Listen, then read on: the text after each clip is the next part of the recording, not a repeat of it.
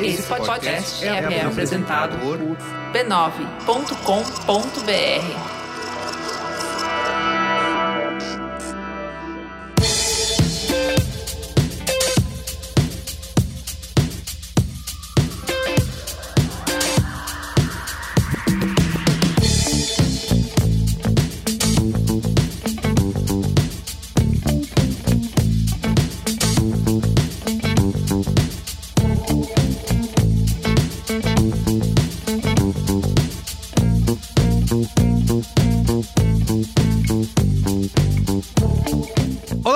sou o Carlos Merigo, esse é o Braincast número 415. Estou aqui hoje com Cris Dias. E aí, Cris, tudo bem? Boa noite, internet, boa noite, Brasil, tudo bem? Bia Fioroto. Olá, Braincasters. Olga Mendonça. E aí, Olga? Esteja preso, pode levar. Está encerrado o Braincast. Exato, exatamente. Muito bem, ó, e temos aqui estreia aqui no Braincast de hoje. Você já ouviu a voz dela aí pelos cinemáticos, né? Muitos cinemáticos. E pode ler todo dia lá no b9.com.br. Soraya Alves. E aí, Soraya, tudo bem? Olá, pessoas. Veio aí, hein? Veio, aí, veio aí. Veio. Finalmente. Muito bem, ó. Esse Braincast aqui de hoje a gente vai falar sobre o Instagram, né? A gente já discutiu aqui em vários Braincasts passados sobre novas redes aí, TikTok, Snapchat, essas coisas O de jovem. No Brasil. Exato. Uhum.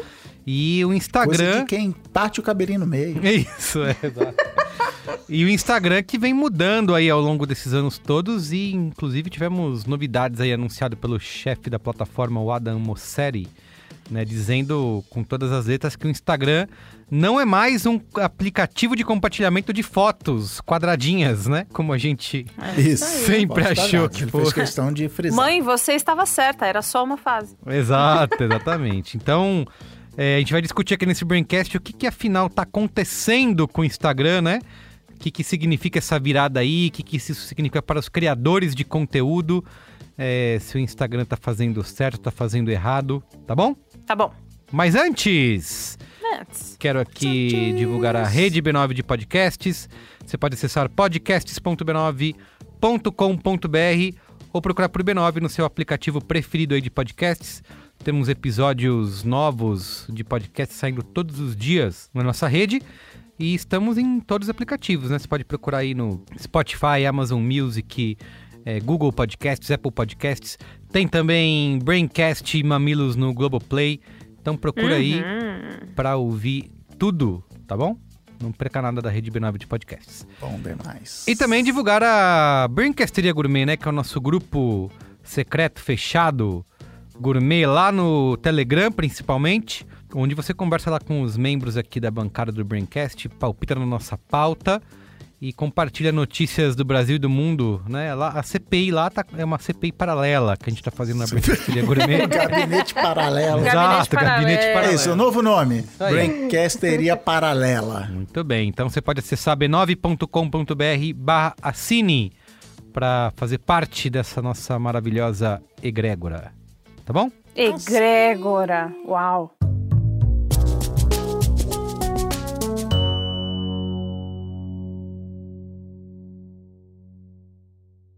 Então vamos para a pauta? Eu vou falar o programa todo assim. Vamos.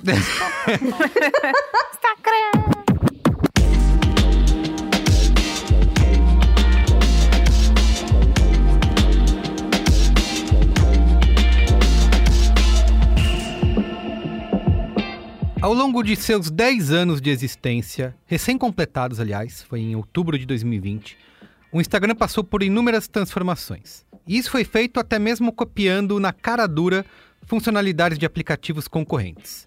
Tudo sem a menor cerimônia, como você sabe. Foi assim com o Snapchat e tem sido assim com o TikTok. Mas é só agora que o Instagram anunciou, falou com todas as palavras que está consolidando essa alteração de rumo, que já vinha há muito tempo sendo desenhada. O chefe do Instagram dentro do Facebook, Adam Mosseri, divulgou um vídeo afirmando que a plataforma não quer mais ser vista como, abre aspas, um aplicativo de compartilhamento de fotos quadradas. Fecha aspas. But today I actually want to talk a bit more about video. And I want to start by saying we're no longer a photo sharing app or a square photo sharing app. The number one reason people say that they use Instagram in research is to be entertained. Para a Mosseri, a nova onda do Instagram são os vídeos criativos e curtos, que vão fazer da plataforma um espaço de entretenimento movido por algoritmos. Além dessa mudança geral de estratégia, algumas novidades de mais curto prazo também foram reveladas, como por exemplo, recomendações de tópicos a seguir, conteúdo na sua timeline de pessoas que você não segue e a priorização de novas experiências nos vídeos de tela cheia, como IGTV, Reels e Stories. Há boatos, inclusive, de uma experiência de rolagem de tela para você ir passando infinitamente de vídeo para vídeo. Sim, isso mesmo, igual no TikTok. Essas mudanças, obviamente, têm um impacto enorme. Afinal, o Instagram ainda é o aplicativo com mais usuários ativos do mundo. Cerca de um bilhão de pessoas utilizam a plataforma todo mês. É por isso que o Braincast de hoje discute o presente e o futuro do Instagram. O que essa mudança de rumo aí finalmente declarada significa para usuários, criadores de conteúdo, artistas e empresas que dependem da plataforma. Com todas essas cartas aí colocadas na mesa, talvez, né? Se não tiver mais surpresas aí pelo caminho, o Instagram vai ser capaz de segurar o avanço da concorrência? Então é isso, continua ligado e vem com a gente para descobrir. Muito bem, gente. Instagram, né? Vamos falar aqui do que está acontecendo com essa rede, que é a quinta rede social mais utilizada do planeta, né? Com todas essas mudanças aí que ela foi se adaptando. O que, que é? É, o- é Facebook. Quem é a primeira? Qual? É, Pela o ordem, né? Pela ordem. Pela ordem. Pela Pela senador. ordem. Isso, isso. O Facebook continua dominando aí, são 2,2 bilhões de usuários. O YouTube vem logo em seguida com quase 2 bilhões, 1,9. Depois tem o WhatsApp com 1,5 bilhão. Ah, o Zap Zap. É, o, considerando o Messenger aí também do Facebook, né, como uma rede, tem 1,3 bilhões. E o Instagram tá juntinho ali do, do WeChat, com um pouco mais de 1 bilhão aí de, de usuários. É, e o, o Instagram que completou no ano passado, né, em outubro de 2020, completou 10 anos de existência, né? Instagram, a rede brasileira, Um criada por um brasileiro. Exato, a rede criada por um brasileiro. A gente- como a gente ouviu isso, né? Um brasileiro. E... Como um brasileiro está mudando o jogo dos aplicativos. Exato, exato. Eu lembro muito bem dessa época aí de lançamento do, do Instagram, que não demorou muito para ser comprado pelo Facebook por um bilhão de dólares, isso em Que 2012. a galera falou que, que é isso, desperdício. É, tinha todo. O que que, é, todo mundo falava, tá desperdiçando dinheiro, mas o Facebook tava sobrando dinheiro, compra o que quiser, né? Então, traz aí na baseada. Como é que Por- vai ganhar dinheiro disso aí? É, porque na época o Instagram tinha só 30 milhões, né? Apenas 30 milhões de usuários. E nem a versão para Android ainda tinha sido. iPhone only. Exatamente. A, a versão de Android veio só depois. Enfim, a- Eu a- tô chocada que eu fui uma, uma garota Apple na- em um dia na minha vida. Então, eu tenho Tá vendo? o Instagram desde o Passados. começo. Nossa, meu passado. Passados revelados. E é bom frisar aqui, antes da gente falar da nossa relação com o Instagram, é que o Instagram tem hoje, é, é, tá aí como a quinta rede social mais popular do mundo e tem um bilhão de usuários ativos, né? Que é esse o número que, que importa de verdade, né? Usuários que realmente estão utilizando a plataforma. Usuários no mês. Exato. Um bilhão de pessoas entra pelo menos uma vez. Mas Ex- tá. nesse Exatamente. Então, queria começar essa conversa aqui perguntando para vocês a relação de vocês com o Instagram, se vocês continuam usando aí ao longo desses anos. Queria começar com o Cris Dias, que é um especialista no assunto, né? Já foi. Pô, é, não, f- juro que não foi de propósito, mas olha aqui. Olha lá, olha lá, Olha lá, camiseta ele tá com e suéter vestindo do a camisa. Camisa da empresa. Exatamente. O, aparece no GC assim, Cris Dias, é embaixo escrito entendido do assunto. Isso. Entendi. Não, entendido do assunto e pode trazer informações aí confidenciais que ele nunca pôde revelar em todos esses anos. De três né? anos Informações atrás. confidenciais defasadas. né? Isso, é exato, não importa. Não importa. Ô, Bia, não importa. Pessoal, em 2016 vai rolar um negócio que vocês não estão sabendo. Agora finalmente eu posso contar que venceu o NDA. Tudo que Vai você ter vídeo. deveria ter sabido, né? Isso, é. Vai ter vídeo. exato. Pô, mas você sabe que uma. Pra quem, pra quem não tá entendendo a piada, explicando a piada, eu trabalhei no Facebook entre meio de 2013 a meio de 2018. E aí no fim de junho, é, eu fui lá pra nave mãe lá fazer o treinamento. E quando eu tava lá, anunciou que ia ter vídeo no Instagram. Olha, Você ia poder subir Olha vídeos no só. Instagram. E aí, como eu tinha o beta, Eu fui o primeiro da galerinha. Você tinha Instagram Gold, é verdade, eu Eu tinha Instagram disso. Gold. Eu- é, era literalmente. É verdade. O Cris mostrava aqui no, no celular dele um aplicativo extra, assim, sabe? Do Instagram com um ícone É diferente. verdade. O Facebook Gold, Isso. o ícone era dourado. Eu tinha esquecido dessa parada. Era o beta, né? Tá pra vendo gente aí? testar e tal. E aí eu postei um videozinho, um videozinho X, assim, dentro do ônibus, passando. E só pra, só pra postar primeiro.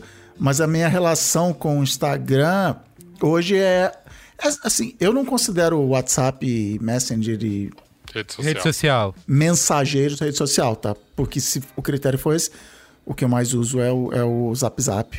Óbvio, não vivemos sem ele. Mas é a rede social que eu mais uso hoje. Eu tava comentando até acho que com a Ju em um- uma live que eu fiz com ela no Instagram do Mamilos. Olha aí.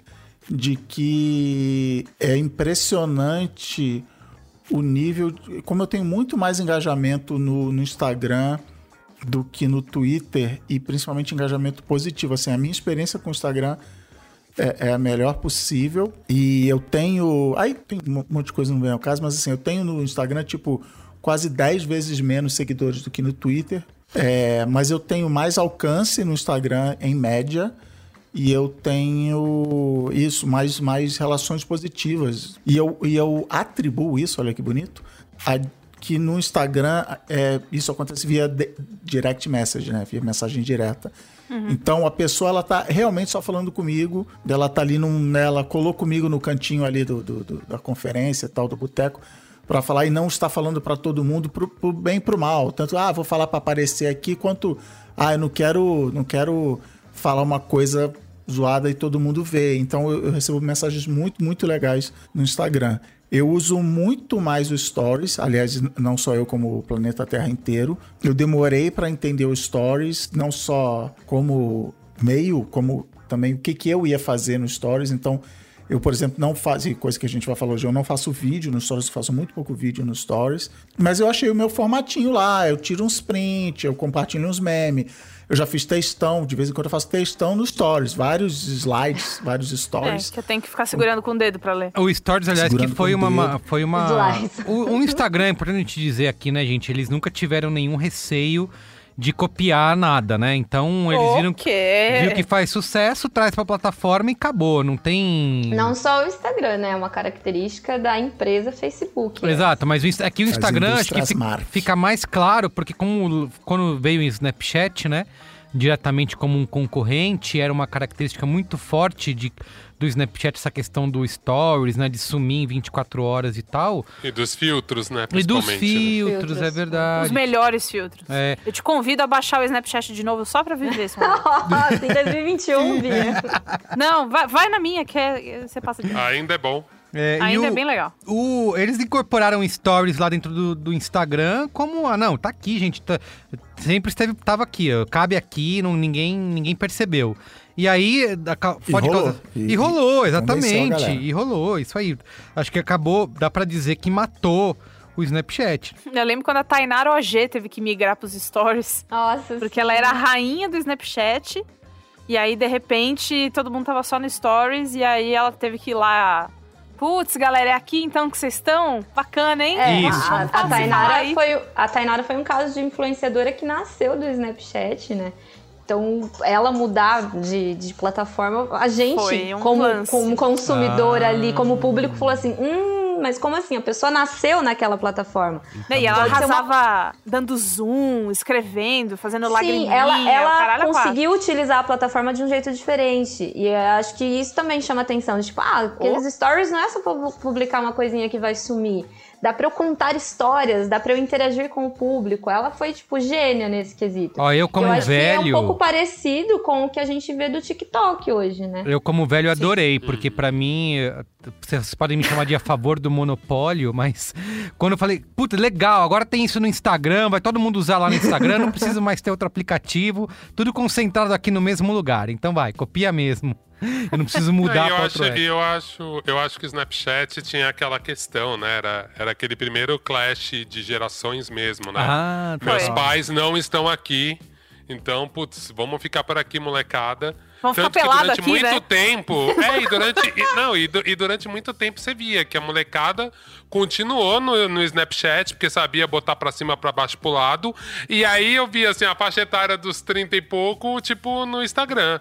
E hoje em dia eu vejo que meus amigos, na verdade, são os únicos que eu entro no meu Facebook e é muito engraçado, assim, porque tem uma faixa etária é assim, a galera da minha idade pra cima. O resto, ninguém mais tá no Facebook. Então você percebe que o Facebook virou uma coisa dos nossos pais ou nossos amigos da minha idade. Depois o Instagram tá meio todo mundo. E aí no TikTok ainda é a rede dos sobrinhos. Né, na minha faixa etária de 40. Eu Mas eu já vejo uma galera já invadindo, enfim, acho que já já isso vai cair. Eu confesso que o Snapchat, por algum tempinho, assim, inicial da plataforma, eu, eu, eu que sou uma pessoa muito puritana, achava que era uma rede social de sacanagem. Porque eu falava, ah, aqui é só nude, É, velho. pra sumir. Some. Exato, pra sumir em 24 Mas era horas. isso. Mas era. E nossos pais não estão lá. aqui, vamos tirar a roupa aqui agora. Inclusive, é, o rede social na qual eu estreitei meus laços com Caio Teixeira. Ah lá. Hoje, Olha, e hoje olha! estamos aí. E hoje estamos aí. Olha aí, vai, Anel no sab- dedo.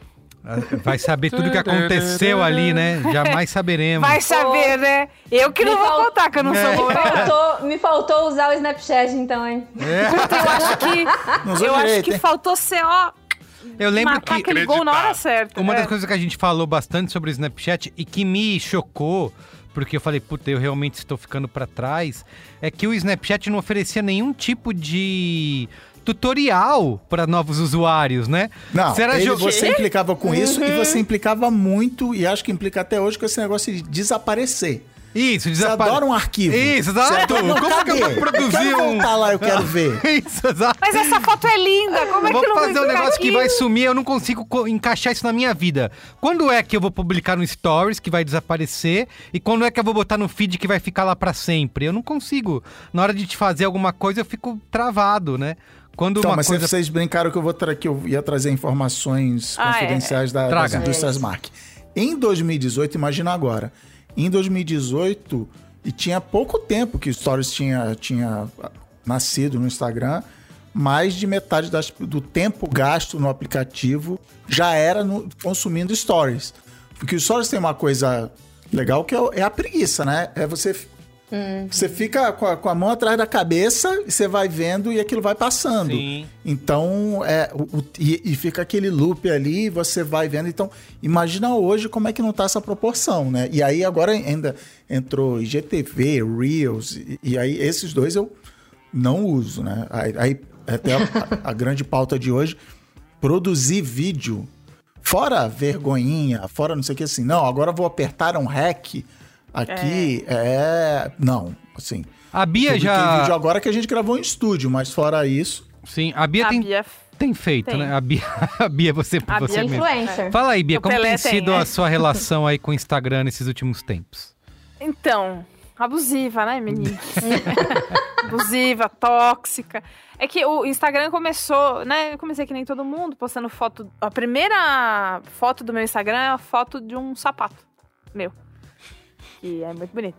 E aí eu falei, nossa, super Instagramável. Enfim, não, não tinha esse negócio na época. Mas o lance era o filtro, né? Ai, fica aparecendo foto antiga. Uhum. Ai, eu adoro um lens flare. Vou por aqui uma anomalia cromática. e vai Bia. No começo, nesse começo do Instagram, a gente só colocava as fotos super bem. Tinha que ser. é que era igual o Flickr, sabe o começo do Flickr? Era isso. Isso, pra caralho, Nossa, igual o Flickr. Flickr. É. É, era só foto bonita, bem produzida, Aqui né? é o meu portfólio de fotógrafo, Portfólio de não fotógrafo, exato. Aqui não Você é minha vida. Você não bota porque, qualquer na coisa. minha opinião, na minha opinião, o grande segredo do Instagram lá no lançamento é que ele era um aplicativo com filtros legais, Isso. onde você tinha um monte de botãozinho que você só fazia tec, tec, tec, tec, tec. Ele jogava no Twitter, no Tumblr, no Flickr, no não sei o quê. É Você fala, verdade. show. Era um aplicativo de câmera e que a galera falou. Mas ele deixava lá no feed dele. e a galera falou, bom, já que eu já tô aqui, eu vou continuar vendo e tal. E aí ele engrenou. E aí, enfim, a hipocrisia, eles logo fecharam o contrário dos outros aplicativos você poder jogar pra dentro do Instagram. Porque eles sacaram, não, foi assim que a gente ganhou, vamos fechar essa porcaria aqui. E, e ele, acho que ele ainda tem até hoje o Twitter e o Flickr. E aí o Twitter, se você joga no Twitter, ele só bota um link, ele não bota foto, aí começou a, a briguinha É só um entre link, as é. redes. Mas ele É, tinha aí- isso. E isso que você falou de é a foto perfeita, isso era real. Isso era uma coisa que a gente batalhava lá no, no Facebook Corporation Industries Mark. Que era isso, as pessoas postavam muito pouco. Porque assim, não, eu só vou postar. Não, não posso postar qualquer porcaria aqui. Tem que ser um filtro, não sei o quê. E aí, em 2015, a gente fez um, um encontro da equipe no Rio e aí chamaram os Instagramers mais famosos do Rio de Janeiro para acompanhar a gente. E era.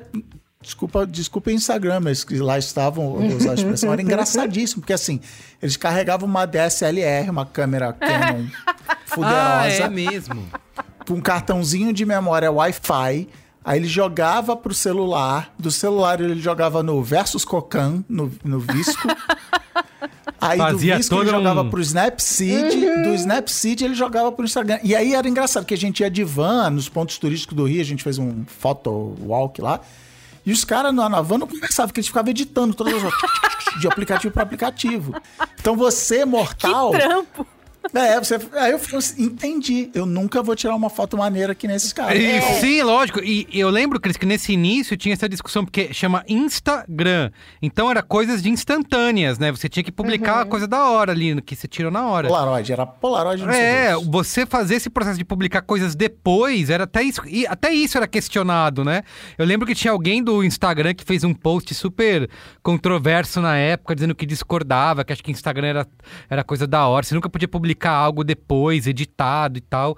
Enfim, isso tudo. Nunca. Ninguém fica- pode. É, É, isso. porque tinha uma questão, né? Eu lembro que tinha uma questão bem complicada dos fotógrafos, assim, né? Primeiro que os fotógrafos Ah. já tinham tomado aquela porrada de sair do analógico pro digital.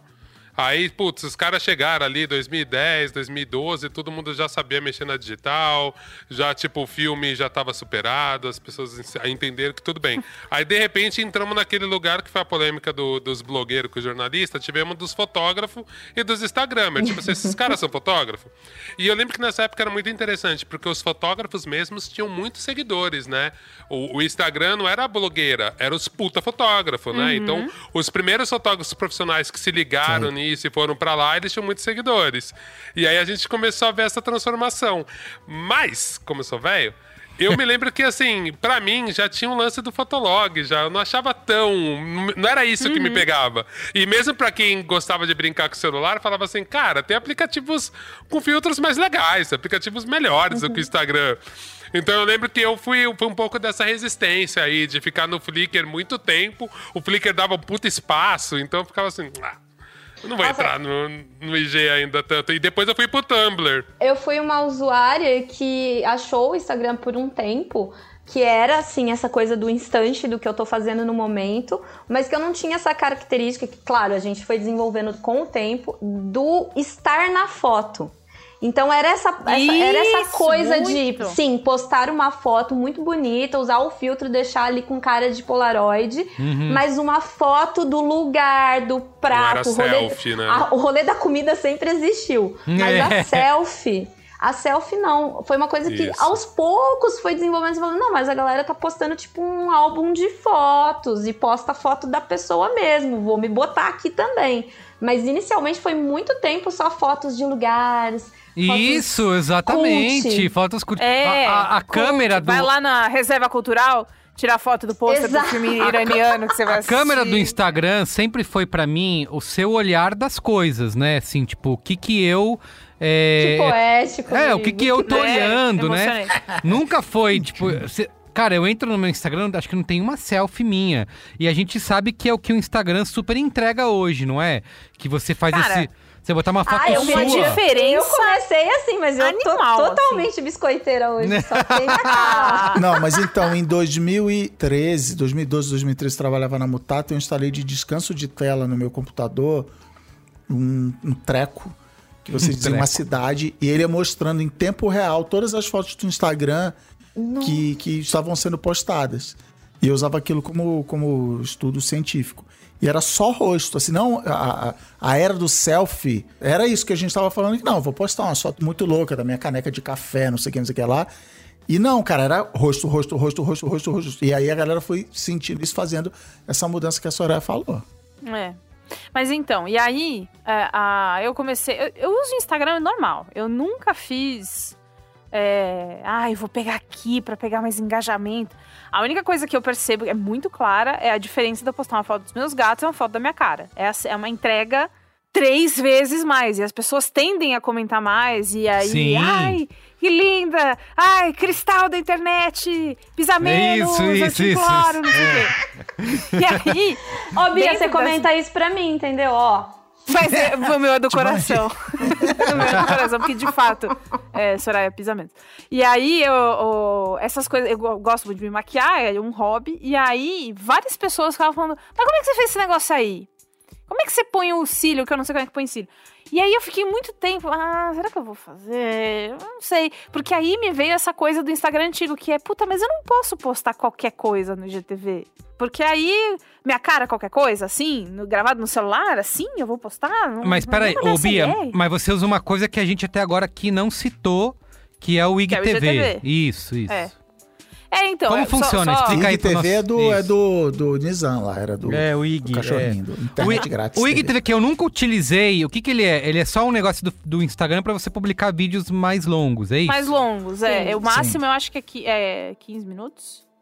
Ou mais. Acho que agora tá até maior, né? Acho que é mais porque fica live lá, né? De O 30. TikTok já Antes permite do agora. TikTok, Então, mas antes do TikTok, essa foi a primeira tentativa do Instagram em competir com o YouTube. Ah, não com o sim. TikTok É. ainda. Lógico. O Instagram, vamos lá, o Instagram é o Flickr, o YouTube, o Snapchat e o TikTok. Ele tem Isso. quatro coisas ali dentro. Tudo É. ali, exato. Quando o IGTV veio, eu acho que eu fiquei. Ah, não vou assistir. Ah, quê? 15 minutos? Quem tem 15 minutos hoje? Eu não vou fazer isso. E aí, depois que eu comecei a fazer, é, depois de muita insistência de algum- algumas pessoas, ai, faz, boba, que isso? eu descobri que a retenção do, do, do IGTV, ela é alta, porque se a pessoa já sacou que ela vai abrir o IGTV, ela vai ficar, a não ser que seja desinteressante, que você seja uma pessoa que no final das contas mandou mal, elas ficam muito lá. E quem vai pro IGTV ver você, puta, é sempre a mesma galera, é sempre as mesmas pessoas que comentam ali. Então, parece que é um clubinho dentro do clubinho.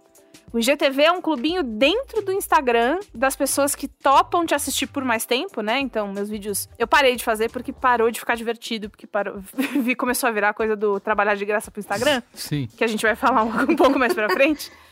Aí parou de ser divertido. Mas toda- todas as coisas que eu postava, e toda vez que eu penso de novo em postar, eu sei quem é que vai assistir direitinho, sabe?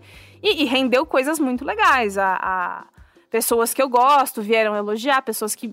Ai, que legal, se ela tá me elogiando, então eu sou legal também. Mas é isso, é, eu, eu, eu sei que quem vai assistir o IGTV não são as mesmas pessoas que comentam nos meus stories e não são as mesmas pessoas que comentam no, no feed.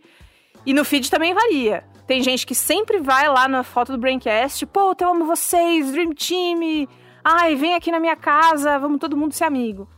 E aí você tem foto dos meus gatos, tem sempre, inclusive tem um perfil, eu não me lembro o nome agora, mas é um perfil de gato que sempre comenta como se fosse um gato falando nas fotos dos meus gatos. Sabe? É, né? Sempre tipo um, ai, que lindos, os meus irmãos, não sei, ele não fala de irmãos, mas é uma coisa assim. Então, pra mim, o IGTV é mais um clubinho, sabe? E aí, por isso que pode ser divertido.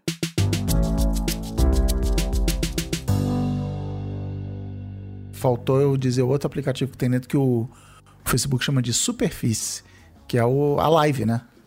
A live é A live. mesmo! A live. Dá pra fazer A live, ela é Raro eu ter paciência pra live. É, mas eu entendo. nossa. Não, no começo Cara, da eu pandemia fez bastante sucesso, na verdade, né? É, Fez, mas tem que, ter, tem que ter uma pessoa muito legal. O, o? Reels já é, puxa, é a- o competir com o, O TikTok. TikTok. Isso. Cada ferramenta do Instagram é competir com alguma com outra alguém. É, plataforma. então, o que a gente vê aqui do que a gente tá falando é que tem tantas coisas e funções dentro do Instagram e que mostra isso que eles falaram agora, que é se transformar num aplicativo de entretenimento, independente do formato, né? Porque você pode ver tudo ali dentro, as fotos, o, o- a live, o vídeo curto, o vídeo longo, né? Então, mas quando começou lá o IGTV, era, então era o feed, os stories, e aí veio o IGTV. Isso. Isso aí. E, e não rolou. as pessoas, que nem a Bia falou, as pessoas não estavam produzindo e não estavam consumindo, e portanto aí que não produziam mesmo, que não não estavam consumindo e tal. E aí o, o Instagram fez a jogada de gênio, que foi come- e aí que agora no Reels está se repetindo e o próprio Stories está se repetindo, é colocar no feed. Você começa a ver um vídeo, é ele bota mesmo. assim, quero ver, quer ver o resto? Aí você continua. clica aqui para você continuar a ver. Então, então você tem essencialmente dois modos de consumir o Instagram. Você clica na bolinha lá em cima e começa a ver a sequência de stories. Então, um é pro, na, na vertical, né, na horizontal, você vai bolinha a bolinha, ou na vertical no feed. Você vai dando scroll e vai vendo o que está aparecendo. Então, todas essas coisas novas que estão aparecendo, eles já entenderam que ele tem que colocar no feed e ele te oferece. Não, você quer ver só Reels? Tudo bem, eu vou te jogar para essa abinha aqui de baixo só de Reels. Nossa, Mas o feed do Reels é horrível, não dá pra pausar. Nossa, que ódio. Não, e, eu- Não. e mesmo o feed de stories também, eu, eu vejo stories. E aí eu ficava meio incomodado, porque a navegação no stories de uma pessoa que tem vários vídeos é chato. Às vezes você tá vendo o vídeo story ele te manda pra outro. Aí você fala, cara, não, eu quero continuar, eu quero ver a sequência desse. E aí você tem que entrar no perfil da pessoa, entrar no stories, da- no, no, no IGTV da pessoa, pra ver os restos dos vídeos de IGTV dela. E aí você fala, putz. Então isso eu acho meio ruim, assim, ficou meio confuso. Tinha algum momento anterior do IGTV, ele tava fazendo uma coisa que eu tava achando muito legal, tanto que eu nem via muito o feed, eu via aqueles vídeos separados por editoria, tipo design. Aham. E aí, Aí eu fazia isso também. e aí tirou isso. Eu falei, Não, cara, agora pra ele mim. tem, ele tem, mas não tem. Se você clicar na, no- na lupa de busca, No explorar ele lá. tá te agrupando coisas. Ele não diz o que, que é, mas você vai reparar, por Isso. exemplo, o meu sempre tem assim, tirinha. Então, tirinhas em português, tirinhas em inglês. Gostosas, tem aqui. Ju- Juro que eu não, acompanho, não sigo gostosas no Instagram, mas deve fazer sucesso, então... Tá bom, Cris. Não, mas é, cara, você, aqui. você abre e clica na homem isso lupinha. acontece. Não, eu clico na lupinha do Instagram, é só gostosa dançando. É assim, é, é um monte, assim, popula ali o. é disso que o povo gosta. Eu Exatamente. queria trazer informação aqui, que eu fui inspirado pela Bia, eu fui ver o que que foi meu primeiro post no Instagram, foi em 2 de novembro de 2010. Olha. E a legenda, eu vou, você vai 11 saber a foto pela legenda que dizia: Meu Deus. Nada mais hipster para estrear o Instagram do que uma foto de um copo da Starbucks. Olha Nossa, só! É genial. mesmo, com o seu nome. É, foto. in- Realmente, assim como o. Twitter. Gente, eu tenho 1.700 fotos postadas no Amiga, Instagram. desce que você vai chegar Eu lá no aqui, chão. Então, um assim, tempão eu- até o fim desse também. programa, eu vou falar qual foi a minha primeira foto. O- Mas, ó, Na essa Starbucks. história do. Vá, o, o Berigo, toca aí que eu acho que você vai pro mesmo lugar que eu tô. Não, eu queria. Não, não, não vou pra lugar nenhum, na verdade. Eu só queria perguntar pro Oga. a-. A relação dele, vai. É, queria perguntar pro Oga a relação dele com o Instagram, como tem sido aí. O Instagram tem. O, o Oga tem uma visão bastante, né, artística aí de utilizar. o- Artista, né? Essas Artista, coisas de artista. né? O Oga Fala aí, faz Oga. mosaico. Já É, exato. O acabar Oga faz porcaria. mosaico, trabalha. É o zine infinito do Oga. Então, meu lance com o Instagram era esse, assim, eu tinha essa minha rebeldia com o Instagram. Eu achava que eu achava ruim, achava que tipo Cara, tudo ficava igual, que o Instagram ficava. Ele era tão forte nessas tendências. Lembra que tinha aqueles perfis é, IG por um dia, sei lá, umas coisas desse tipo, que tinha umas missões. Ah, Insta sim, é mesmo, Insta Mission. Então, assim, e eu achava aquilo tudo muito assustador. E depois, quando eu. E eu lembro que o Instagram você tinha ia um falar grid que achava legal. E eu adorava aquilo lá. Eu tava, não. Não, não, eu até, eu até tentei brincar, mas depois eu comecei a achar meio puto, castrador demais. E depois eu comecei a ver, eu trabalhava em revista na época, eu comecei a ver fotos quadradas. E isso virar quase que um- uma obrigação. Eu usava o Tumblr e eu adoro, até hoje eu entro no Ah, Tumblr, eu adoro a loucura que era o Coração. Tumblr. Tipo assim, era uma doideira, sem editoria de nada, 200 mil micro tendências doidíssimas lá dentro. Então eu saí do Flickr e aí depois fui pro Tumblr. E aí eu falei, cara, o Tumblr realmente é o lugar, é muita maluquice, era isso que eu queria. Ah, só que aí depois eu tive uma ideia mais maluca que foi. Quando o Tumblr começou, só ficou os depressivos lá. E aí eu falei, não, cara, o Tumblr tá foda, tá muito deprê. Só Não, até hoje, tipo, tava, sou tava triste, deprê mãe. demais. Eu sou triste. Tava deprê demais, cara. Eu tô começando a ver umas bizarrice, foto de gente se cortando. Eu Falei, não, Que galera, isso? tá feio, tá feio. Nossa, eu- tá feio. Caramba! Tava começando a ficar meio triste, assim. Aí eu falei, cara, eu vou transformar, então, o meu Instagram no Tumblr. E aí eu começava, eu fazia no Photoshop, eu cortava minhas fotos no formato certo tal. Então, assim, eu comecei a fazer mosaico em 2015. Então ainda não era uma tendência. Logo Ah, depois virou uma tendência. Precursor, precursor. Não foi precursor, porque já tinha gente que fazia, mas eu via que era bem pouco e era mais designer mesmo, porque dava trampo, não era pra blogueira lá fazer um negócio. E aí, e aí eu peguei essa brincadeira e fui até o final, assim. Tipo, então até hoje eu faço é um mosaico inteiro lá, então já saiu em perfil gringo. Tem É uma muito época bom. que a galera visitava muito, assim. Hoje em dia até posto com menos frequência e tal. Mas, assim, eu tô um pouco aflito, Merigo, porque, cara, se eles mudarem essa porra desse grid, vai cagar todo o meu grid, porque tem, são quatro fotos alinhadas. Não, mas e eles outra, já tinham feito outra isso uma que eu vou vez. trazer. Já, já pensaram várias vezes em mudar o grid. Justamente, e a galera, eles "Não, ameaçam." Mas aí, o que eu fiz? E, e marcas, né? As marcas fazem. A agência Justamente. bota o portfólio da Ah, agência. Bota a cara no- da Magalu lá. É. Não, e eu acho que agora também. Então, assim, tem esse momento que eu lutei muito contra o Instagram, achando que ele. Quanto essa questão deles criarem uma tendência. E aí começaram a se associar com marcas, as marcas pautarem essas tendências no Facebook e eles passarem pra gente. Então, meu ato era de rebeldia. Aí, de repente, minha rebeldia virou a moda. Agora já não é mais a moda. Então, eu já tô mais confortável na minha rebeldia. Mas, por outro lado, é muito assustador essa questão da grana mesmo. Que foi uma outra coisa que começou a me pegar. Eu falei, cara, é muita sacanagem esses caras ganharem tanto dinheiro em cima dos outros produzindo conteúdo e não voltar nada. Nada, nada, nada, assim, né? É, E, e aí era sempre pela estética. Então eu acho que o Instagram, pra mim, ele, ele teve várias fases. Eu acho que talvez quando baixar o hype do Instagram ele volte a ficar legal. É, o- é o que eu falo do Flickr. Agora o Flickr é legal de novo. Agora só tem maluco que tira foto de revista dos anos 50 e faz arquivo. Tem umas fotos que agora são super hipster lá. Porque ninguém tá lá. É só quem é muito psicopata. Ó, perguntaram pra mim no Twitter agora qual é- se a pauta seria qual é a próxima rede social, que a pessoa já queria ir lá, então fica aí, tá aí a resposta. O Flickr.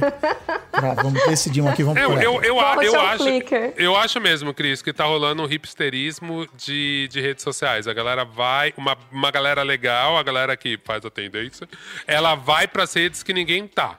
E aí, ou são os jovens, ou são os velhos, enfim. Mas aí a gente vai achando um modelo de rede social, assim. Se encaixando, meio que pra cada uma. Então eu vejo que, assim, cara, é muito legal. No Flickr tem aqueles... Os acervos dos maiores museus do mundo estão no Flickr. E, é, e assim, é uma viagem muito legal de fazer. Mesmo aquele esquema que o Flickr te- tem de botar a máquina, né? Você pode viajar pelo tipo de máquina que tirou aquela foto. Sim, então nossa. tem umas especialidades que são muito legais. e Nossa, aí eu é acho que assim, mesmo, falta a tudo. galera jovem, mais jovenzinha, descobrir Chega lá e isso. estragar, chega lá e estragar tudo. Eu navegava Ou por tomar isso. de novo e deixar legal. Ou Ou tomar chega, e chega deixar lá legal. e fica pelado também. Mas, gente, assim, a gente passou de um. O Instagram sempre teve essa função, como eu falei, de. É, a gente meio que. é, guardava memórias ali, né, dentro do, do Instagram. E agora a gente passa para essa lógica de ser um aplicativo de entretenimento, onde vale muito a gente só apenas consumir, basicamente, né, e não mais produzir. Isso não acaba. Então, mas a real nunca foi. Tinha um número que eu não vou lembrar de cabeça agora, mas era assim: a, a proporção de pessoas. Como é que é? era? Tipo assim: no Facebook eu seguia pessoas que eu conheço. Sim, sim. No Instagram, a maioria das pessoas que eu, que eu seguia, as contas que eu seguia, tanto que já começa isso, né? no Facebook tinha a página e a pessoa, né? Tinha o perfil, você Ah, segue. Você é verdade. amigo da pessoa e você segue a página. No Instagram você tinha a conta, o arroba lá.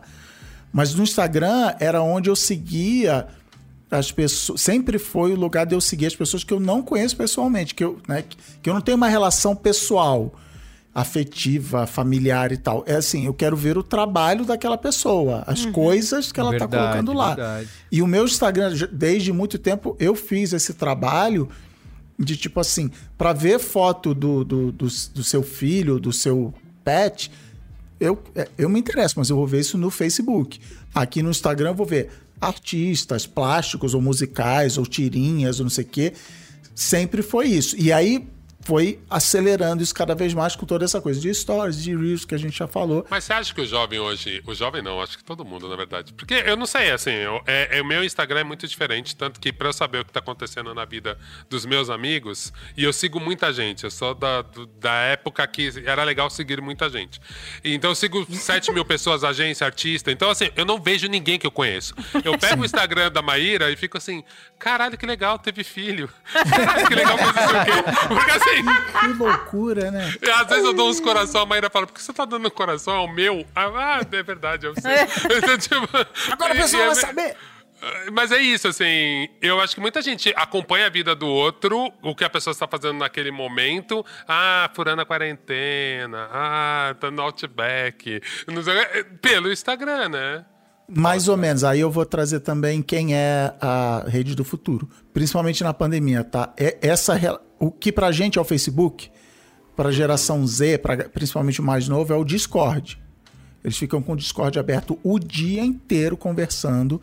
E no Instagram, primeiro, tem cinco contas diferentes Isso. que você seleciona. Ah, meus amigos mais próximos são, vamos ver essa aqui que é fechado com cadeadinho e tal. E, e vivem personagens, entre aspas, assim, muito filtro, muito, muito lens flare da janela e não sei o que e tal, pra entrar naquela estética Instagram. Mas o, o dia a dia, tipo, o, o equivalente adolescente de saber que ter filho, tá acontecendo no, no- no- nos WhatsApps da vida e no Discord pra ficar falando. É tipo, tô aqui no quarto fazendo sei lá o quê e o Discord tá aberto e eu tô conversando com as pessoas. Sobre a relação com o Instagram, eu acho que eu passei por várias modinhas de Instagram. Eu, nesse procurar a minha primeira foto, eu acabei vendo que eu passei por todas as fases. Minha primeira foto ela é de junho de 2012 e ela é estampas e de, da, da minha roupa. Ela é mais uma pegada moda. E esse começo do meu Instagram foi essa pegada moda. Depois foi a pegada comida. Depois foi a pegada lugares. Depois foi a pegada eu amigos, festas, shows. Então, assim, cada época Passeios numa Instagram... lancha. Nunca vou esquecer. Ai, Nunca passeios numa esquecer. lancha. Passeios é, em lancha, cara. é um pouco mais recente. muito Seguir salada. todos os protocolos. É. Mas é do ano passado. Mas eu acho que, tipo, no Instagram eu me acostumo muito mais fácil com as mudanças é, mercadológicas mesmo da plataforma do que em outras plataformas. Eu acho que o Facebook me incomoda muito mais mudanças e coisas que o Facebook coloca, embora hoje. Mas você fala na interface ou no- na estética que as pessoas estão usando? Nas duas, tanto de quem tá usando quanto na interface. Eu acho que o Facebook me incomoda mais. O Twitter, quando ele anuncia uma mudança, eu fico, meu Deus, o que virar o Twitter? Será que eu não vou mais gostar? E o Instagram, talvez por ele ter essa característica de sempre estar mudando e sempre estar agregando desde que ele nasceu, eu vou comprando muito a ideia do que ele foi se transformando e eu me É. transformo junto. Eu sou, assim, uma- acabei de perceber que eu sou uma vendida pro Instagram. e nunca tinha pensado que eu não tô ganhando dinheiro com isso, porque É. não sou nem perto de ser uma influencer, Eu sabe? também acho que o Instagram conseguiu criar isso mesmo, né? Porque o, o Cris lembrou quando o Instagram ia lançar vídeo e foi um auê, né? Nossa, agora vai ter vídeo no Instagram, né? Meu Deus, que Ah, absurdo. estragou. Ai, pra mim estragou, entendeu? exato. É, pra mim era foto, era Mas o Instagram, ele, ele sempre teve isso de ele. Ele sempre foi, sei lá, se a palavra é ditadura, mas assim, só podia foto quadrada. É, a galera sim. baixava um aplicativo pra botar borda branca em cima. É. O aplicativo só fazia uma coisa: É. botava borda branca em cima. Só Aí, podia aí ir ele foi. no iPhone, né? E só iPhone. E era só iPhone, por iPhone muito ou tempo. iPod Touch também. Podia. Ou iPod Touch. Nossa, Mas essa questão do- de, tipo, o cara, né, o chefe do Instagram realmente falar agora que ai, não é mais uma, uma plataforma de fotos quadradas, é algo para entretenimento.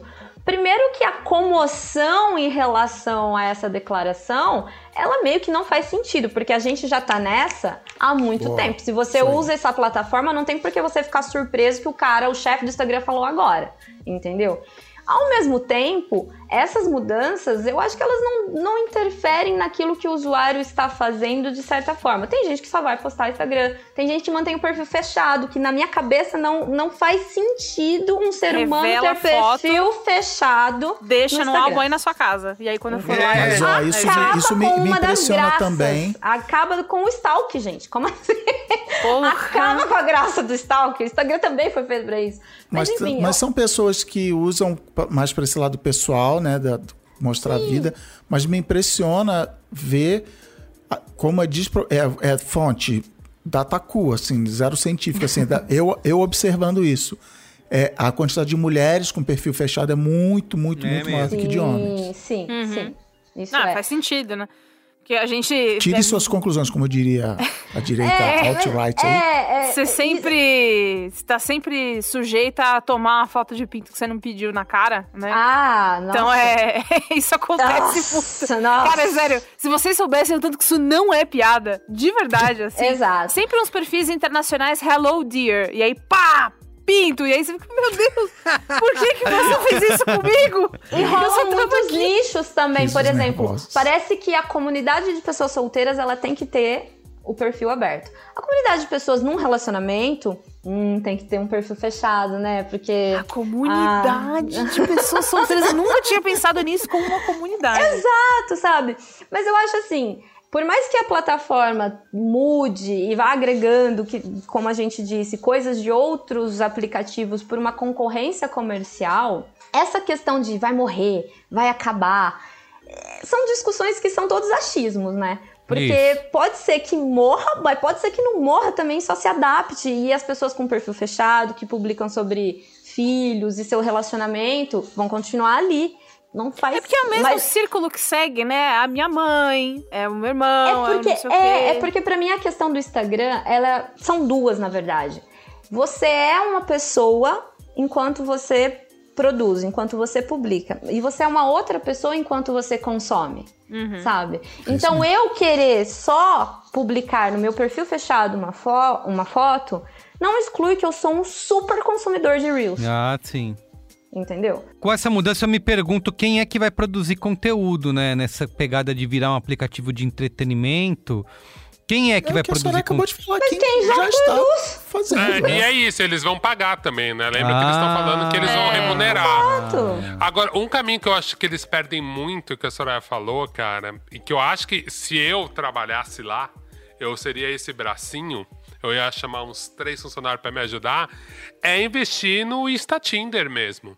Porque, cara, é pra caralho. absurdo como as pessoas usam pra flertar a rede e ela não facilita em porra nenhuma. Tanto que as pessoas ficam criando códigos. Tipo, eu, eu, eu já passei por isso e eu não tava de forma nenhuma flertando com ninguém, mas eu sou um tiozão e eu já dei, tipo, like na foto de desenho de alguém de 1985 e fiquei dando vários coraçõezinhos e as pessoas falaram, então, Olga, isso, Isso é. aí é Tipo, creepy. Isso, é, isso é creepy. O famoso like attack. E, e- e- e eu lembro que assim.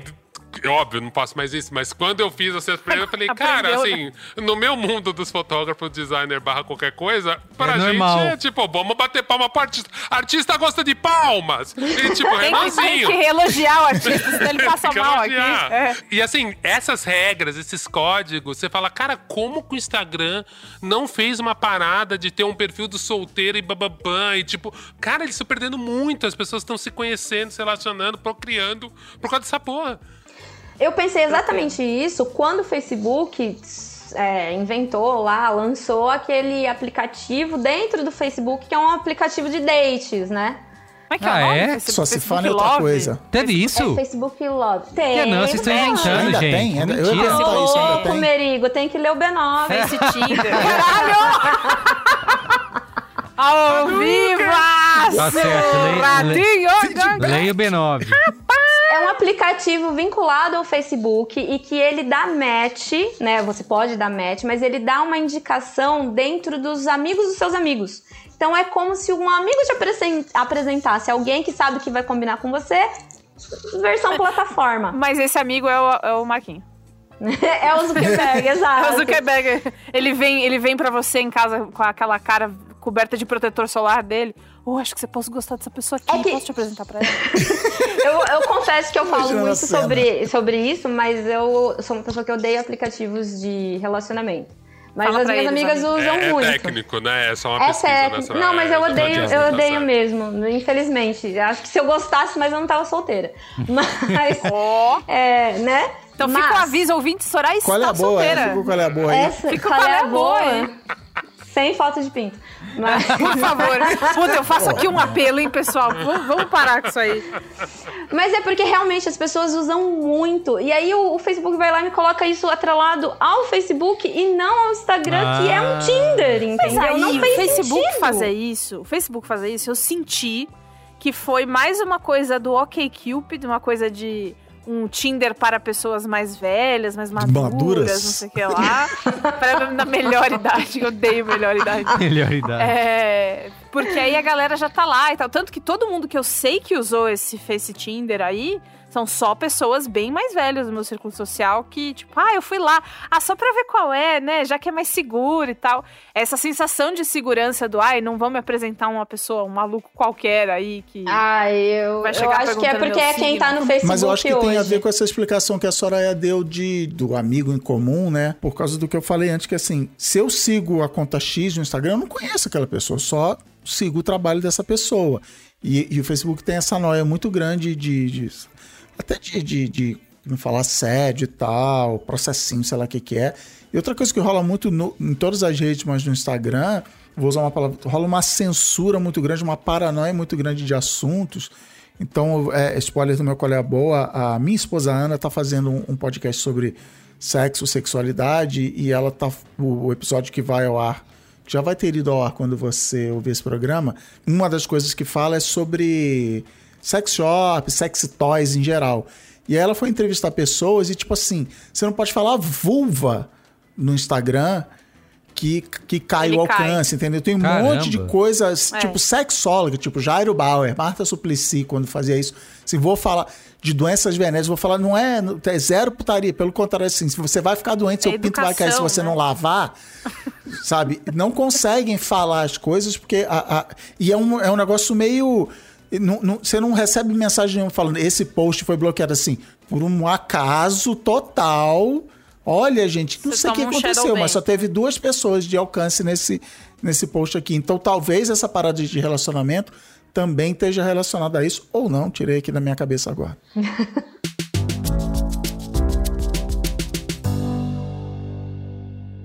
Eu queria chegar na parte dessa história do vídeo, que não é novidade. Quando eu, eu- em 2019, eu tava escutando um episódio do Um Milkshake chamado Wanda, que tava a Bruna Vieira, do Depois dos 15. E ela tava contando que ela tinha tido uma reunião no Instagram com, com o seu João Instagram, Comigo. né, o criador. seu João Instagram e com Cris Dias. E aí eles contaram pra ela, pra ela ir fazer é, IGTV, porque eles estavam dando preferência no algoritmo, estavam dando aquela surfada a Ah. mais. Então faz, porque se você fizer, você vai ser recompensada com muito alcance, com muita visualização, com muito engajamento, que a gente vai forçar a barra aqui pra isso acontecer. E aí, mais tarde, eu fui fazer uma reunião do TikTok anos depois, assim, e aí nessa reunião eles tentavam emular uma coisa parecida, mas com os des- desafios, né? Então, é, eles, eles adiantavam pra você o que que tava trendando, pra usar a buzzword. E aí você já tava sabendo antes da galera, e aí a sua hashtag bombava, e aí a sua dancinha era uma das primeiras dancinhas, e aí tudo dava certo. Então, É, assim, até porque se ele tá tentando convencer as pessoas a assistir mais IGTV lá no início, tem que ter ele vai IGTV, botar né? ali em destaque. Se ninguém tá fazendo, só você tá fazendo, ele vai falar assim: vou botar a Bia aqui, quem tem? Só, só a Bia tá fazendo, vou botar com a Bia. E assim, muita gente se criou em, em todas as redes, em todos os- esses formatos. É isso mesmo, é isso mesmo. É, e então assim, faz tempo já essa história do vídeo. E faz tempo já também que eu vejo muitos criadores de conteúdo que se dividem em YouTube, Twitter. Twitter, às- vezes nem tanto, que Twitter às vezes é mais, meu Deus, a CPI, né? Mas enfim, o, o Instagram, TikTok, o YouTube, seja lá o que for, que é o Instagram me dá ansiedade, porque eu tenho que ter uma energia ímpar pra fazer. Porque o Instagram Não é só você fazer, você tem que engajar no, no comentário com quem comentou com você, porque aí isso entrega para mais pessoas. Você... Então, é, despende uma energia gigantesca. E aí, nesses últimos dias que aconteceu essa confusão do. Ah, mas então vai tirar foto para sempre? Não, não é isso, gente, vocês entenderam errado. É que vai ter foto ainda, mas, mas vai virar qualquer coisa no feed a, a foto. Acusaram a, Nathalie... minha matéria de clickbait. Eu vi, eu vi esse comentário. E a pessoa escreveu assim: que absurdo, que clickbait é esse? Não é nada disso. E várias pessoas embaixo. Não, é, é, é literalmente isso que tá na matéria, é a mesma coisa. Enfim, a Nathalie Neri, que talvez algumas pessoas não conheçam, mas ela é youtuber, criadora, cientista social maravilhosa.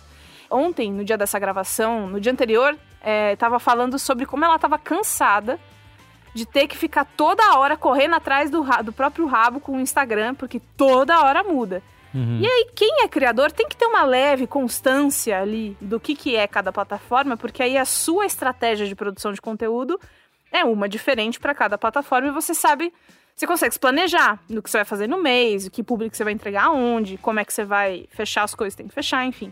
E aí o Instagram é essa coisa inconstante, né? É essa pessoa de laço evitativo, né, da sua vida, que você nunca sabe o que esperar. Você nunca sabe se é, você vai postar um vídeo e ele vai viralizar ou se você vai postar um vídeo que você, meu, trabalhou horrores, pesquisou, não sei o que, e vão ter quatro pessoas. Mas isso também é então... é uma lógica de qualquer outra rede, não? Tipo, o é, próprio é, YouTube é assim, não é? É, eu ia dizer que eu, eu entendo a inconstância da plataforma por ela estar tá perseguindo um modelo de quero continuar sempre na onda da, na crista da onda, entendeu? Tipo, na onda quero, da crista. É. Na onda da crista. Mas assim, quero, quero continuar sempre muito relevante, quero continuar sempre com muitos acessos, com muito público.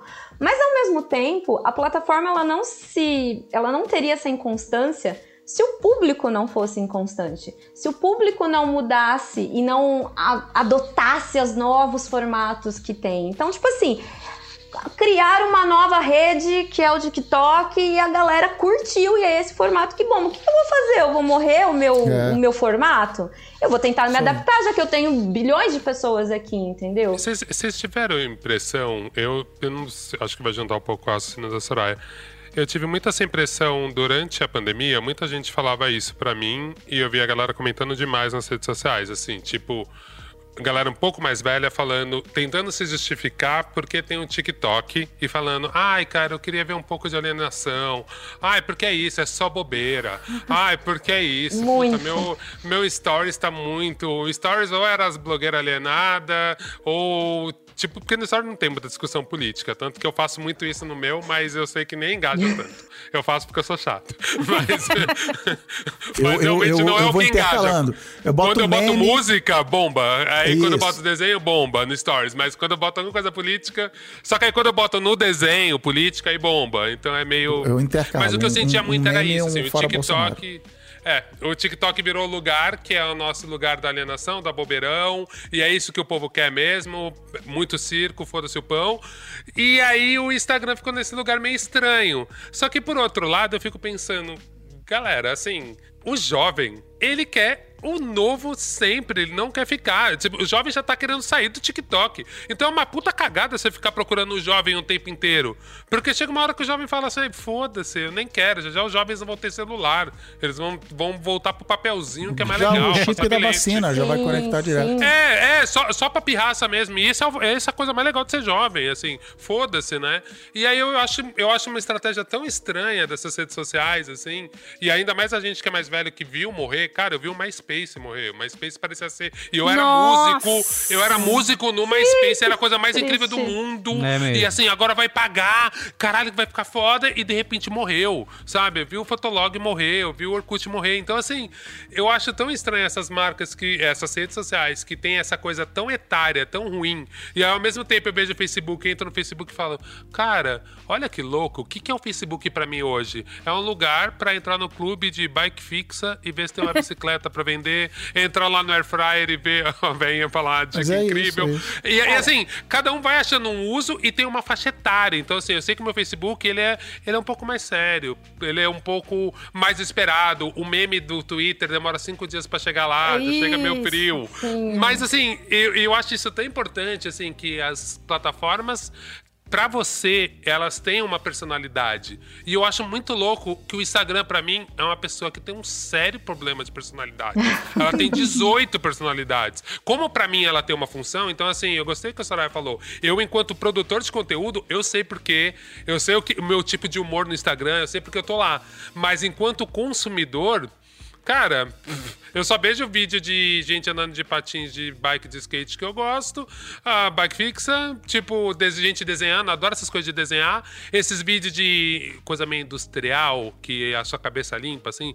Sabe esses loop de fábrica de Sim. pintar, bonequinho Uh, de plástico? Coisas essas coisas. satisfatórias. Prensa É isso. hidráulica. É. É isso, mas assim, mas é igual, é igual um velho tá usando o TikTok hoje em dia, ah, cara, desligar. Eu uso meio IG pra isso, assim, pra desligar. Mas é, o, o que eu né, gente? consumo é resenhas de produtos de maquiagem que outras pessoas. que eu sigo blogueiras que têm o mesmo tipo de pele que o meu e mais ou menos o mesmo tom de pele pra ver qual é. E eu leio muita história em quadrinho no. Eu, eu pego, vou contar pra vocês o meu ritualzinho da noite, tá? Tomo meu chazinho, deito, apago a luz, deixo. Põe o filtro da luz azul no celular, põe a lumino- luminosidade no mínimo. A arroba é Gibinostalgia. E tudo que tem em volta, que só posta a Turma da Mônica antigo. E eu fico lendo, e tem, inclusive tem historinhas que eu lia quando era criança, repostaram ali até dormir. E aí, teve, no- nesses últimos tempos, eu dei uma saturada de Instagram. Ai, muita coisa, muito fomo, muita gente muito bonita, e você fica se achando feio, é uma loucura. Aí eu criei um outro Instagram, que aí é um Instagram só pra eu ler quadrinho. Eu só sigo coisa de quadrinho. Nossa. E aí ele, ele fica lá. Quando eu quero desligar, eu, eu só troco a conta ali, né? Que você dá dois toques, ele troca a conta. Ponho ali o meu minha tu- turma da Mônica. Em quatro minutos eu já tô com sono, sabe? Então é, é, eu uso como essa ferramenta assim, que nem o Oga. Porque se eu for deixar no meu perfil, é muito estímulo. Tem Mas essa ao mesmo parte. tempo, não é isso, Bia. Ao mesmo tempo, eu fico numa sensação que, assim, cara, isso, eu tenho essa entrega tão melhor no Pinterest, ou mesmo tutorial, eu tenho essa entrega tão melhor no YouTube. Uhum. Por que, que eu tô fazendo no Instagram, entendeu? Que é isso que pra mim o Instagram virou. Porque quando eu paro pra pensar, eu falo, velho, mas calma aí. O Pinterest me dá isso. Então, esses dias eu peguei essa coisa da. Não sei se vocês viram, tem uma galera fazendo ponto russo, essas coisas de tricô, mas com design. Então Eu tá vi. sendo umas coisas incríveis. E aí tem a revolvinho do ponto russo. Eu falei, caralho, eu quero ter um revolvinho do ponto russo. Não tem nem fazer, mas quero ter um revolvinho. E aí, assim, cara, eu tava no Instagram, depois eu falei, velho, o que, que eu tô fazendo aqui? No Pinterest me entrega muito melhor. Então, E- mas e, aí. é isso que eu fico com a sensação de Instagram, que é tipo assim, velho, é um genericão. Não, eu, É o- eu, eu não- é eu não discordo de você, mas é que vocês já, Hum. pra mim, vocês já deram a pista aí, até quando vocês falaram de TikTok, que são, que são coisas diferentes, que inclusive é uma palavra que a gente usa muito pra podcast, que é intencionalidade. Todo o episódio de podcast ouvido, aquele play foi pensado. Agora eu vou ouvir o Braincast 415. Tomei essa decisão, vou, vou dar esse play, vou ouvir. E o Pinterest e o próprio Flickr, você falou, vou ver a câmera tal, tem um grau de intencionalidade maior o TikTok e o Instagram, e aí você falou, ah, a galera ah, se justificando pra instalar o TikTok, assim, cara, eu quero desligar a cabeça. Eu quero. É que nem ver, ligar a televisão e, e, sabe, ficar ali zapeando e tal. E, e- e o, o, o que o, o TikTok se destacou muito, e que é engraçado que a galera agora tá gritando que o Instagram vai fazer é um absurdo, o TikTok fala assim, cara, você não precisa seguir ninguém. Ali você não precisa nem criar uma conta. Eu vou te começar a te mostrar coisa aqui e aí você vai querer fazer coisas que você vai precisar de uma conta, mas eu vou te mostrar, cara. E aí tem toda a questão do algoritmo do TikTok não, não gostar de certos, certos tipos de corpo e tal, beleza. Isso, isso. Mas, assim, então a galera tá, tá gritando, ah, é a mesma coisa o algoritmo, quando o Twitter falou que não ia ser mais cronológico. Ai, agora... Cara, é muito melhor o Twitter agora, porque agora ele filtra o lixo muito mais. Então o Instagram... Mas Você pode escolher deixar ele cronológico também. Eles deixaram essa Sim, opçãozinha. lá ali. bem. Mas então no Instagram você vai descobrir que existe o ponto russo e aí você vai, sei lá, onde você for, numa newsletter, no Pinterest, no, aí beleza, você pode escolher se aprofundar nisso. Mas a rede da descoberta e do, cara, do- da turma da Mônica, do foda-se, entendeu? Eles estão mais nesse lado do quadrante de, de- do, do Gartner Group, eles estão mais de- desse lado aí.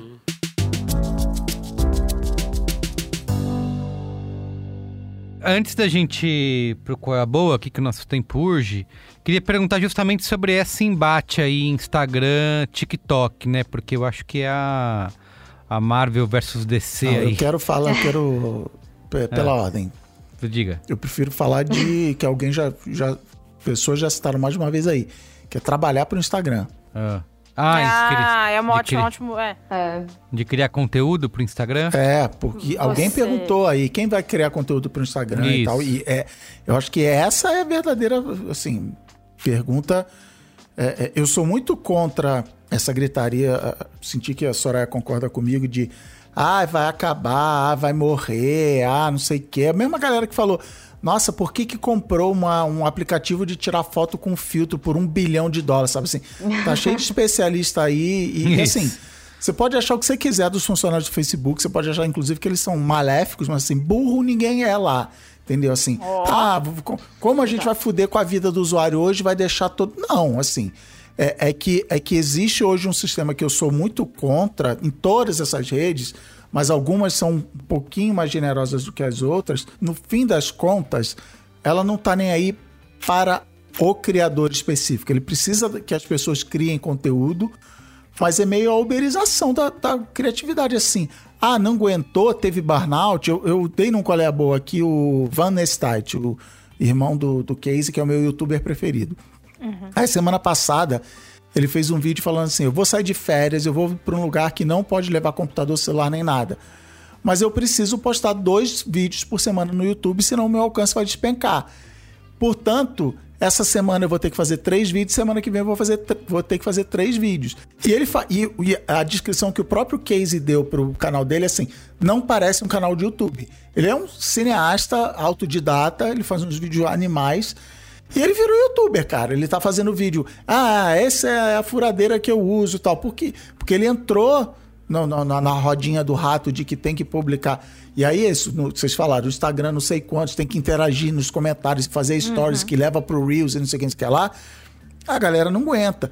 Mas se você, se você chegou e, e se queimou, teve um burnout e não consegue mais fazer, não tem problema, porque tem 350 entrando na rodinha, falou assim: não, eu vou ser diferente, eu vou ganhar esse Isso, jogo. isso. Alguém que leu o artigo lá do 69 de quanto ganha por post o Cristiano Ronaldo, o eu Ronaldo, e, e assim, caraca, o cara ganha 1 milhão e 600 mil dólares por post.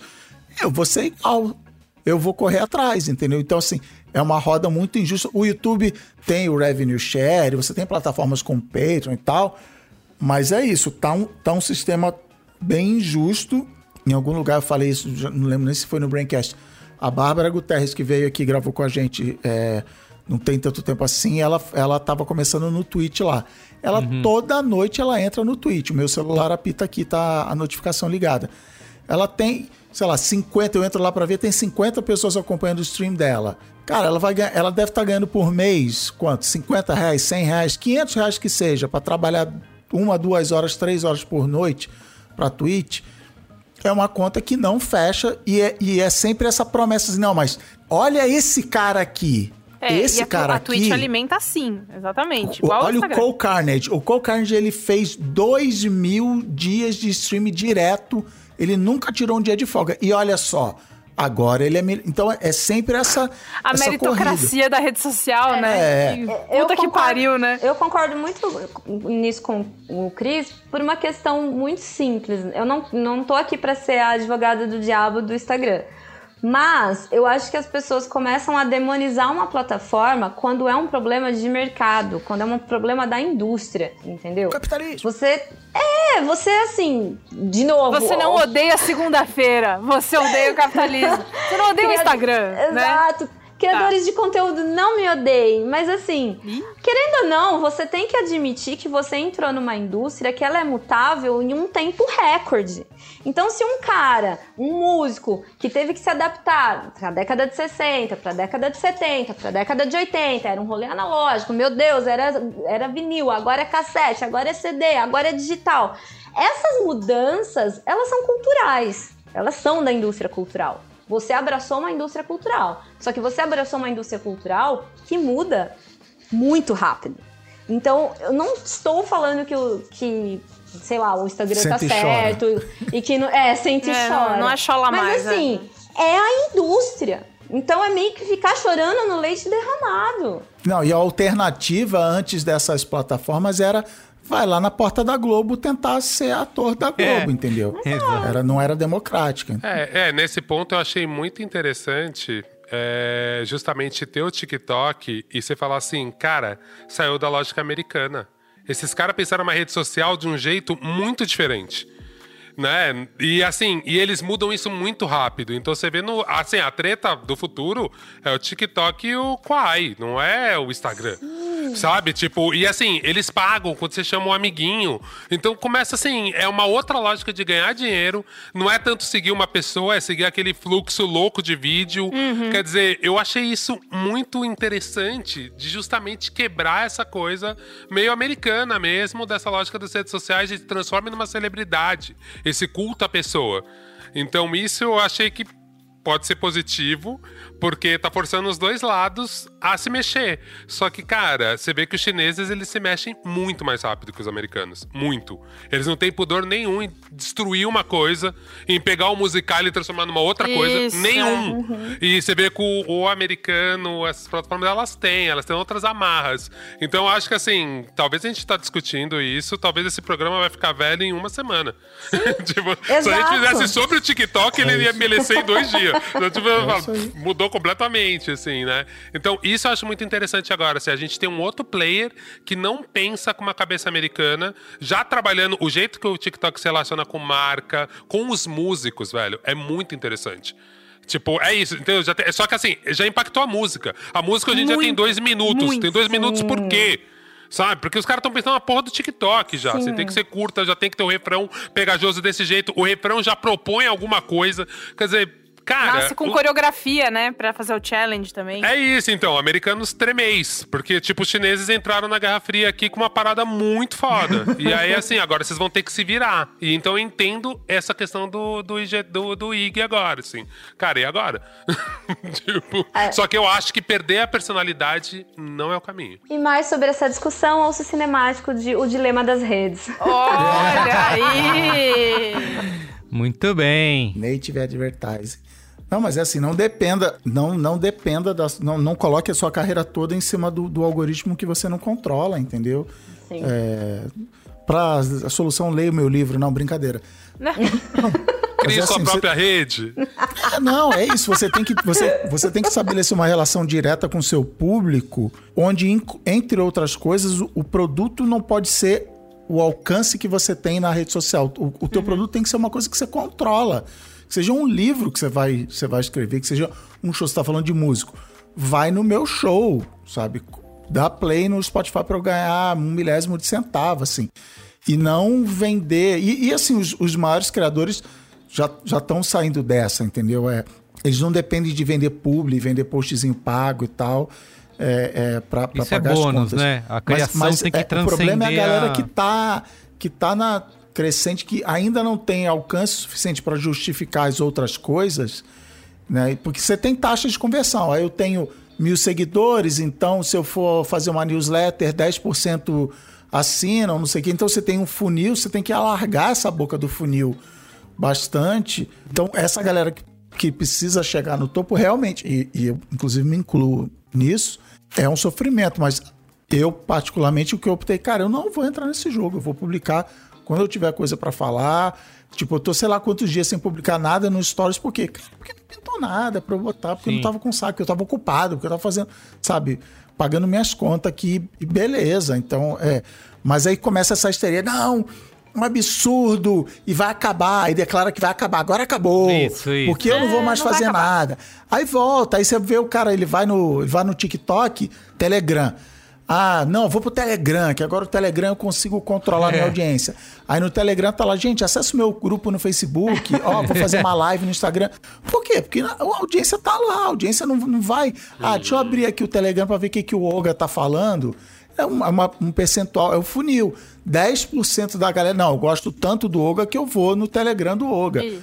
O, o Trump, cara, o Trump é um bom exemplo, assim, não, agora eu vou fazer o meu blog, não sei o quê. Ninguém Minha ouve. própria rede social. Mesma É. parla, né? Mesma Cara, parla. Como é- é tá tudo achismo, talvez o Instagram seja o que mais dure por ser o mais adaptável e com múltiplas, múltiplas personalidades, como o Olga disse. Boa, Muito é bem. E com essa, qual é a boa, né? Qual é? É a boa? Qual é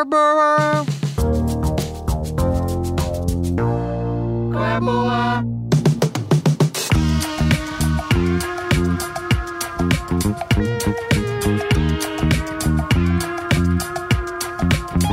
Muito bem. Bia Fioroto, começa aí. Qual é a boa? Vamos lá. É, eu tenho os dois quais são as boas. Um deles, é, eu estou obcecada oficialmente pela série Ted Lasso da Apple TV Plus. Fui assim, porque o Merigo postou um, uma- um print de uma cena falando assim: ai, apaixonei, tô muito feliz com essa série. É e aí, grupal. e aí a- falei, vou, vou, vamos ver então qual é. Aí quando começou, Ted Lasso é a história de um técnico de esportes.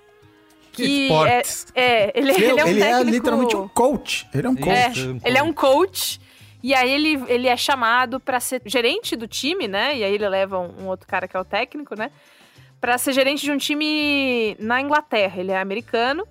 E aí ele vai pra lá. E aí, quando começou, falei, ah, série de hétero. Hum, não vou gostar. Assunto futebol. Esportes. Puta, é, vai ser chato. E eu não entendo nada, sabe? As pessoas, as pessoas usam muito metáfora de futebol no dia a dia. Várias vezes eu fico, nossa, do que, que você tá falando? Então eu achei que não ia rolar. Só que qual não foi a minha surpresa quando Ted Lasso é uma série sobre o que significa ser legal, sabe? Então, é, o Ted Lasso, ele é um cara que é bacana sem ser um idiota. A gente tava até conversando aqui em casa que se essa série fosse lá de 2009, talvez ele fosse um idiota, sabe? Talvez ele fosse esse cara que é ingênuo e bobão e as coisas dão certo porque o poder divino sempre faz com que as coisas deem certo. Mas não é esse caso, sabe? Ele não é um cara ingênuo. Ele só é um cara que acredita nas coisas que ele acredita que são certas e, e ele abraça as consequências disso. Falar mais do que isso é spoiler, assim, mas, puta, é, os personagens são super legais, bem construídos. Tem a, a dona do time, né? Que é uma mulher que acabou de passar por uma separação, então ela tá ali é, vivendo sentimentos misturados com aquela história do time. Ted Laço, Apple TV Plus. Tá? É e essa é a série. Fala. É importante dizer que é- tem a primeira temporada que estreou no ano passado, em 2020, e a segunda já tá chegando agora no dia 23 de julho, né? Então. Ó, já É. aproveita o trem do hype pra, Exatamente, exatamente. pra assistir a segunda. E aí, essa é uma série que é super pra você se sentir bem, levinha, gostoso, série de jantar, sabe? É isso aí. E aí, agora eu tenho uma segunda série que, apesar do nome, a série chama-se Feel Good, tá na Netflix. Ela é a história de uma comediante de stand-up chamada May Martin. May Martin como May Martin. É, encara o relacionamento com a sua namorada e enfrenta os desafios da sobriedade. É uma série é, de episódios curtos, assim como o Ted Lasso, tem 30 minutos ali cada episódio. Feel Good, o nome é quase irônico, porque é uma série que eu acho que se você tá num momento ruimzão, assim, é, dá uma esperada. Então essa série é sobre essa, essa moça, May Martin, ela é uma comediante e ela passa a namorar uma garota que não está muito confortável no seu primeiro relacionamento com uma outra mulher. E enquanto isso acontece, ela é uma pessoa, então fica o, o alerta de gatilho também para abuso de, de drogas, né? Ela é uma pessoa que tá se recuperando, que tá na, no Narcóticos Anônimos, não é? Uma coisa assim? Uhum. É, tá lá fazendo, fazendo esse negócio de ter um padrinho e tentando sobreviver e tentando passar todo dia sóbria. Só que assim, é um retrato cru, muito honesto, muito sincero de todas as coisas horríveis que a gente sente quando a gente tem vários problemas. Ela, ela não tem só a dependência química que ela tem que enfrentar. Ela tem uma depressão, ela tem um passado com muitos traumas, ela tem um, um crises de pânico, crises de ansiedade. E o jeito que ela põe ali, puta, é, é- poucas vezes eu vi um jeito tão. Talvez o Bo Burnham seja tão honesto quanto ela dessas coisas, sabe? De mostrar todos os lados que são feios, os lados que não são Instagramar. Ó, fazendo link pra papo. Os, os lados que não são Instagramáveis, do ai, eu estou triste, mas um dia eu ficarei bem. Não, não, eu tô aqui no fundo desse poço e eu tô varrendo o fundo desse poço tem muito tempo. Muito mais tempo do que as pessoas acham, inclusive, que é o correto. E eu não sei como é que eu saio daqui. Cara, é, é- puta, a May Martin é uma atriz muito fofinha, ela, ela, ela atuando é muito legal. Eu acho que ela faz o papel dela mesma, assim, então não varia muito a, a, a densidade da atuação, mas ela é demais. Os pais dela na série, o pai eu não me lembro o nome do ator, mas a mãe é a Alissa Kudrow. Então, ela é uma mãe terapeuta, inclusive. que é muito bom, porque desde que ela fez aquele web therapy, né? Eu só vejo ela como meio terapeuta, assim. Então, se você tiver bem e só quiser ficar bem, Ted Laço. Se você tiver espaço para mais mais se quiser, coisas se estiver de bem e não estiver satisfeito com isso, Não, mas você, você aguenta o tranco. Você consegue terminar o episódio e ficar, puxa, essa foi foda, né? Se você não mora no Brasil, isso. Às vezes é isso, Tem né? nossos ouvintes. Os nossos ouvintes internacionais, a, a Braincast Internacional. É, então, Ted Laço e Ted Laço na Apple TV Plus e Feel Good na Netflix. Assista e depois me conte o que você achou. Muito Pô, bem. eu quero emendar aqui, que eu quero pegar carona no. É, Nessa cauda de comenta? É que assim, isso que ela, a, a Bia falou do Ted Laço, dele ser legal, mas ele não ser, ele não ser bobão, mas ele também não é um cuzão e tal. Ouça um podcast muito bom, chama Braincast, número 116, de 2 de julho de 2014, A Cultura da Ironia. E aí, nesse Braincast, a gente cita um artigo do David Foster Wallace, que tem um vídeo no YouTube chamado David Foster Wallace, O Problema com a Ironia é, de um canal chamado, do canal chamado, que é um cara chamado Will Schroeder, porque aí o, o Will Schroeder, em cima do que o David Foster Wallace fala, ele, ele faz uma comparação de que, tipo assim, o Seinfeld é engraçado e tal, mas assim, é todo mundo um grande filho da puta. O, o- o núcleo duro ali, os quatro personagens principais, Sim. eles não gostam de ninguém, mas eles também não acrescentam nada pro mundo, eles não estão nem aí, eles só ficam dizendo como o mundo tá errado e tal. E a comédia foi fazendo uma transição, por exemplo, e aí nesse vídeo ele cita Parks and Recreations, que assim, as pessoas são engraçadas, elas olham, mas assim, elas são empolgadas com o trabalho. Tipo, eu adoro ser servidor público. Sim. Eu adoro isso aqui e tal. Assim, ela não tem uma visão sarcástica quanto à vida. Ela fala assim, não, legal, vamos lá. Então, essa, essa mudança de geração, que aí, o- o- pelo que você tá... Eu não assisti Ted Lasso, mas pelo que você tá falando, é, é, é meio que o ápice disso, assim, cara... É meio isso aí Eu mesmo. sou é. um cara legal, eu gosto das pessoas, mas eu também não sou Isso, né? otário, também não me passam pra trás e tal. Eu tenho, eu tenho ouvido muito falar isso de, de Ted Não Lasso. tem cinismo, é, é, é total, é, o- é o lance da esperança, né? A galera tem esperança na, na, na humanidade. próprio próprio Chandler Ping e tal, Friends em geral, mas enfim. Então esse foi meu, contou com meio qual é a boa. Eu tenho dois qual é a boa. O primeiro eu já dei o spoiler, é o podcast Pouca Vergonha da E- senhora minha esposa e marida Ana Paula Maron. Marida. É muito bom. É muito bom. Eu atesto. A inspiração, o motivo dela fazer foi que ela se acha, ela sempre se achou uma pessoa muito descolada, desconstruída, descolex em todos os, em todos os, os campos do conhecimento e da vida. Mas aí ela começou a ver que ela era, no, no, no assunto sexo, ela era caretona. Ela não é homofóbica nem nada, mas ela viu, ela, ela entrou para um grupo no Facebook, que eu não vou lembrar o nome, mas era Mulheres Desgraçadas da Cabeça, era um negócio desse. E ela começou a ver como, e era a- na maioria da. A maioria das mulheres lá eram pelo menos 10 anos mais novas do que ela. E ela falou assim: não, peraí, essa galera aqui tá, em, tá num lugar que eu não tô. E ela foi atrás disso, investigou, ela passou aí a, a quarentena investigando isso. É uma série de cinco episódios. Quando você estiver ouvindo isso, já vão ter quatro no ar. Vai ao ar toda quinta-feira. Joga aí pouca vergonha no seu tocador de podcast preferido e vai lá conferir. E o outro Colégio Isaboa é eu reli ontem, é o tipo de livro que você lê famoso uma sentada. Eu já devo ter dado, se não esse livro especificamente, o autor aqui é o Mostre o Seu Trabalho do Austin Kleon, o autor, o famoso autor de Roube como Artista. Eu tava precisando Ah! ler esse livro. Eu acho que tem, tem bastante a ver com o que a gente falou aqui hoje, dessa cultura. De, é- é- porque ele fala de como você ser uma pessoa criativa, de como o seu trabalho crescer e ser visto, mas em nenhum momento, ou em quase nenhum momento, ele fala de algoritmo. O que ele fala de algoritmo é não caia no algoritmo, não conte o seu número de likes e tal. Então ele fala coisas, por exemplo, o primeiro capítulo é encontre a sua cena, que é uma coisa que, primeiro, a pandemia matou, foi a primeira vítima da pandemia. Nós aqui nesse, nesse Braincast, nós somos a, a cena do Braincast, nós somos a cena do, do podcast, mas é isso, é, é a cena musical paulistana, a cena do hip hop, a cena.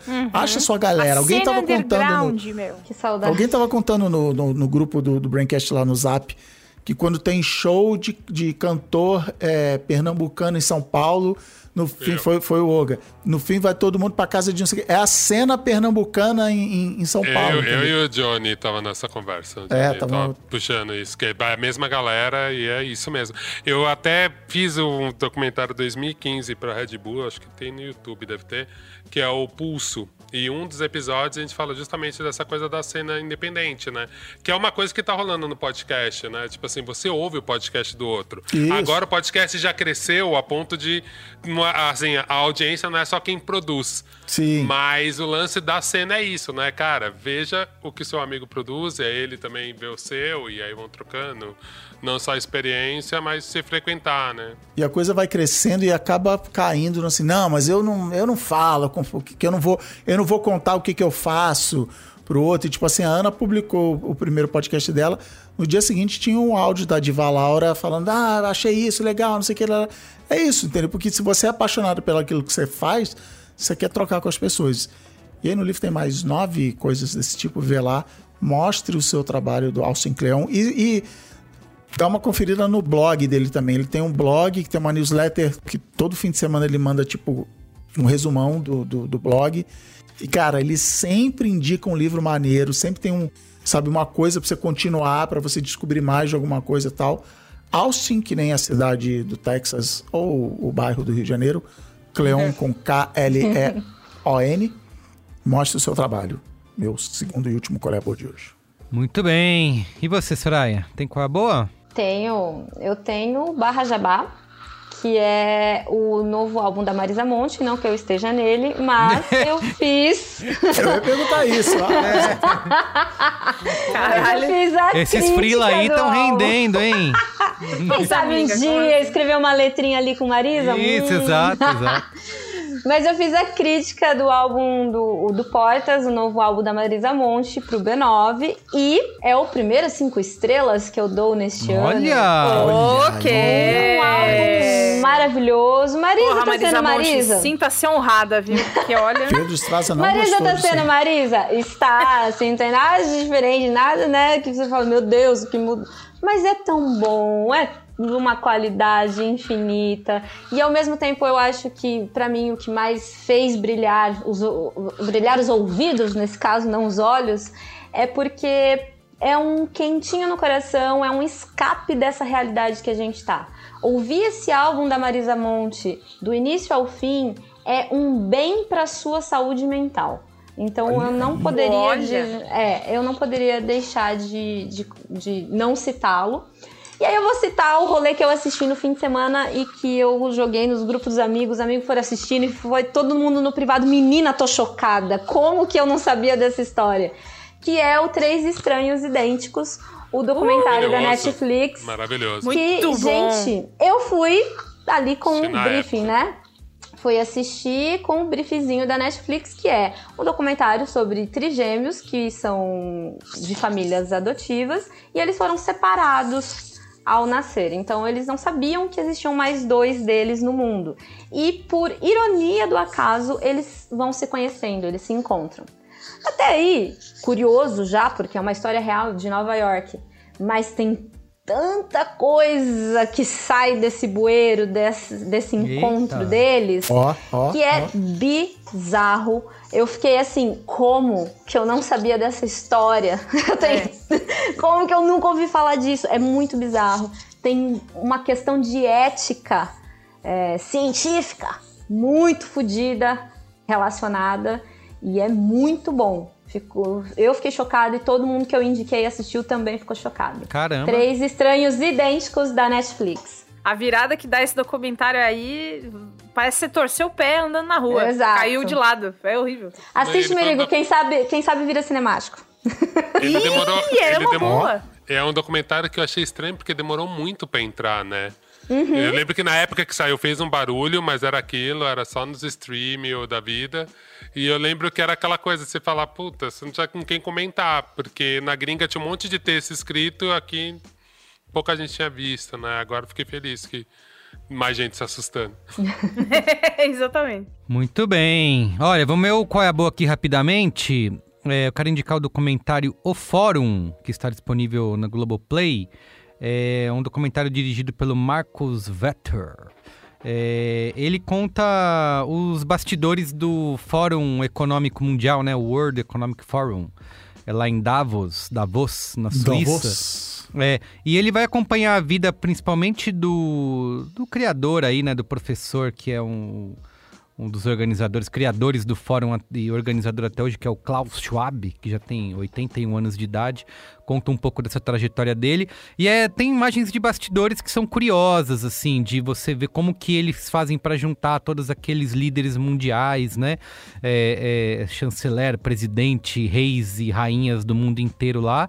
É, e de como que eles fazem para colocar na mesa pessoas que pensam tão diferentes, né? Até pessoas extremas como um Donald Trump da vida, é, de como que eles levam ele lá e tentam fazer com que as pessoas tentam, tentem se, é, é, criar um diálogo, né? E ele mesmo é cobrado por isso. Tem a a presidente, a chefona do Greenpeace no mundo, ela tá lá em cima do cara falando: olha, você vai levar ele lá, mas você tem que fazer as perguntas certas, você tem que cobrar o cara, você tem que botar o dedo na cara e tal. Então, vai mostrando um pouco esses bastidores de como que eles tentam fazer esse impacto no mundo aí e tentam levar a cabo essa, esse, essa assinatura, né, do Fórum Econômico Mundial, que é de realmente conseguir solucionar algum dos problemas e melhorar o estado do mundo, né? É, então ele vai mostrando desde, desde 2018, 19 e 20 aí essa, esses bastidores do fórum. E tem lá pro final, temos a presença do nosso inigualável né, presidente da República, Jair Bolsonaro. É, Jair Bolsonaro. E, cara, assim, ele protagoniza um dos momentos de maior vergonha alheia que eu já passei em toda a minha vida. Eu tô assistindo um filme na Nossa, minha casa surpresa. e eu tive vontade de me esconder debaixo do sofá.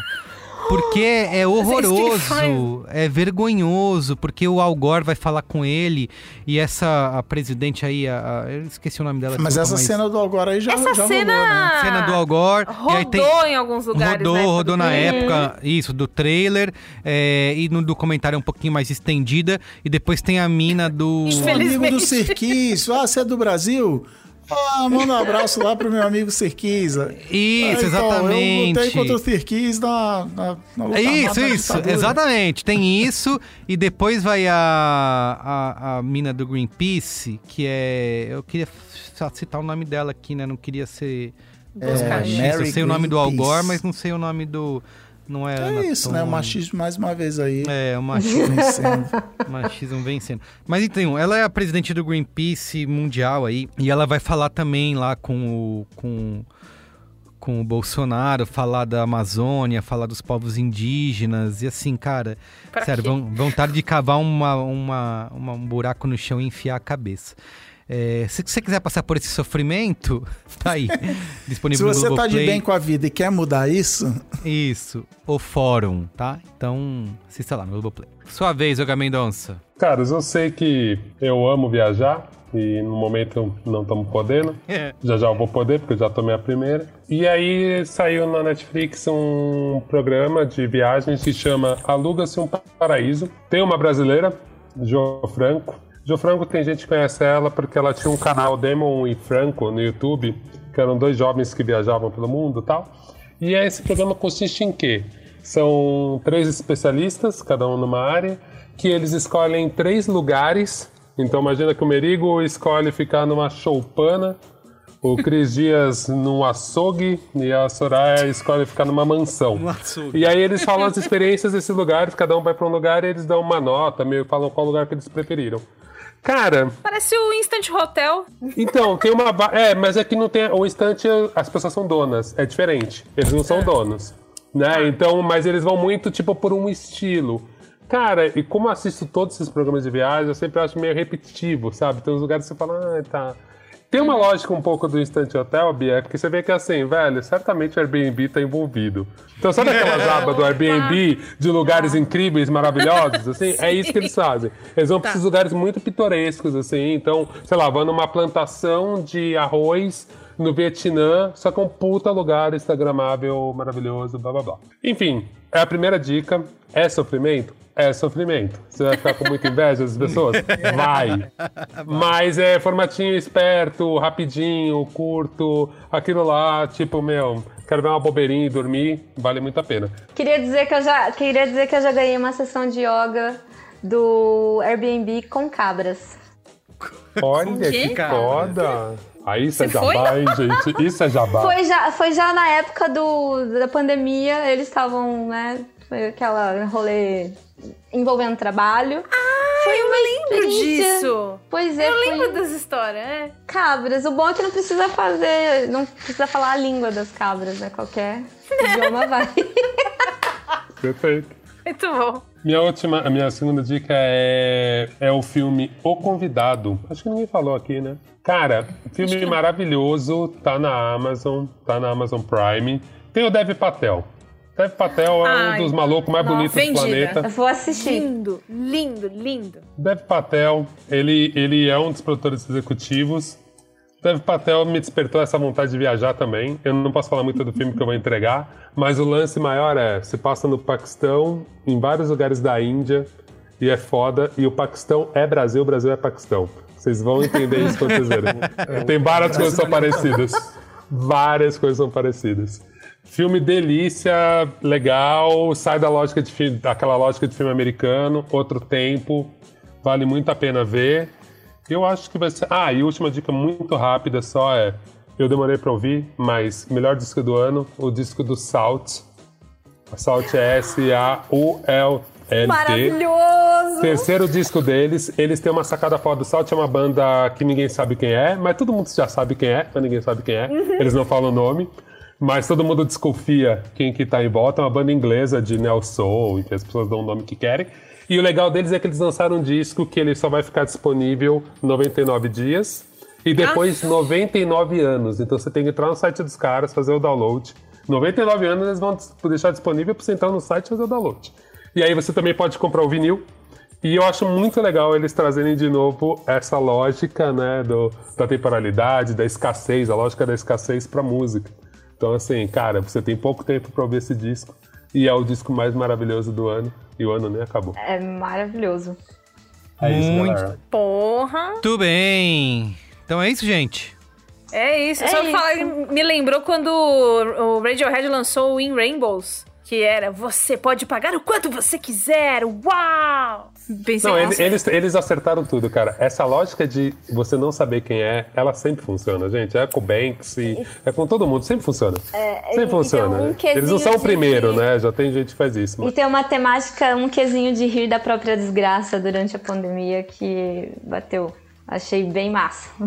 Sim. É, e eles têm um lance de engajamento também, né? Tanto que os outros discos são todos Black Lives Matter, tipo, trilha pra Black Lives Matter total, assim. Então, vale a pena. Salt. muito, Muito bem. gente. Muito obrigado, Boa. viu? Vocês são demais. Instagramers ou não. Segue lá. Beijo. Aí. Segue, lá, segue, lá no nós. Instagram. Exato. Eu sou Valeu. arroba semerigo lá. Segue lá, não posto nada. Mas seguir. Mentira, tem que dar like na foto que o Carlos Merigo está sendo o membro do De Fratellis perdido. Pô, isso, isso. Aquela foto é muito boa. Tchau, gente. Beijo, Tchau, gente. gente. Valeu. Tchau.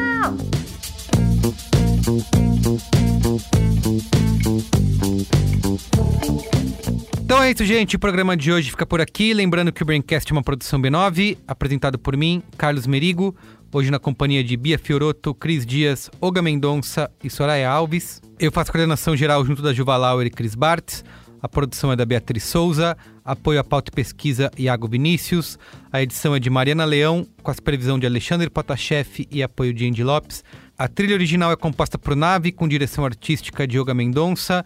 Identidade visual por Johnny Brito. Coordenação digital é feita por AG Barros, Pedro Estraza e Matheus Guimarães.